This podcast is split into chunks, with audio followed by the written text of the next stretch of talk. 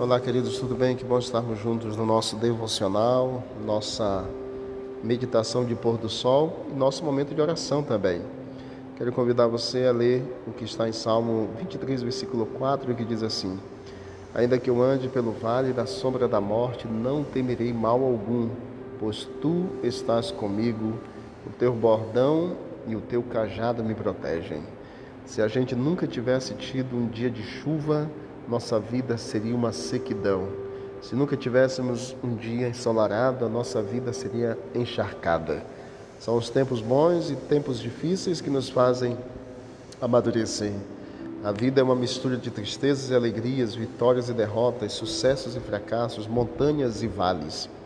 A boa notícia é que Deus está presente mesmo quando passamos por vales escuros, quando nós não o divisamos por nossos dias mais escuros, o Senhor está conosco, porque assim ele nos prometeu. Na Bíblia, o termo vale é usado com referência aos tempos difíceis da vida. Alguns exemplos de vales na Bíblia, Josué, por exemplo, menciona o vale da desgraça, capítulo 7, versículo 26.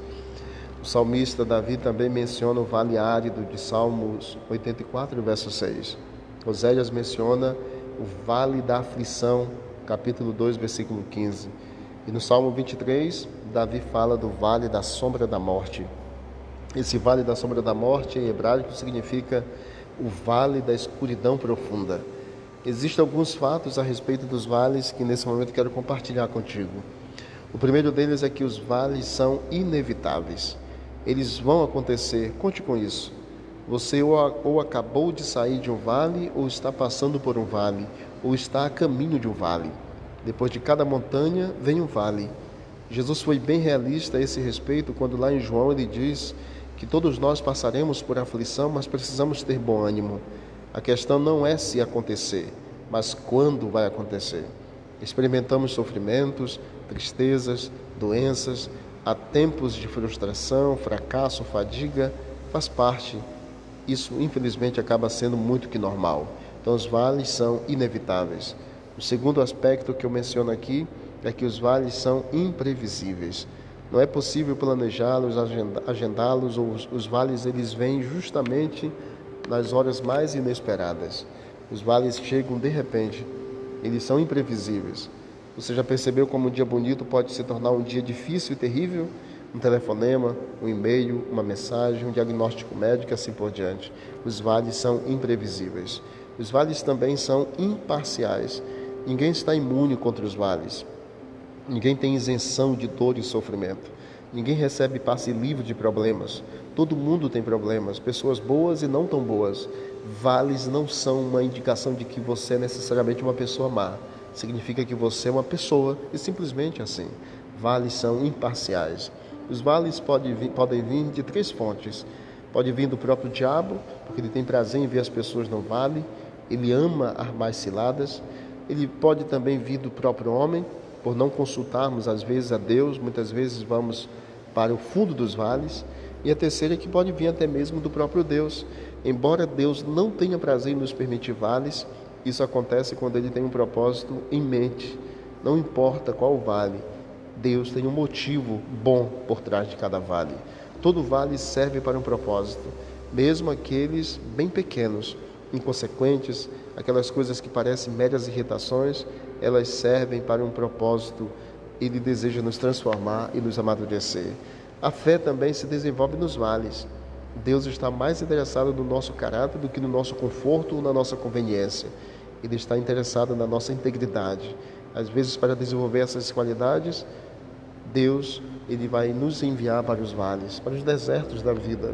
Permita então passar pelos vales confiança, com confiança no Senhor.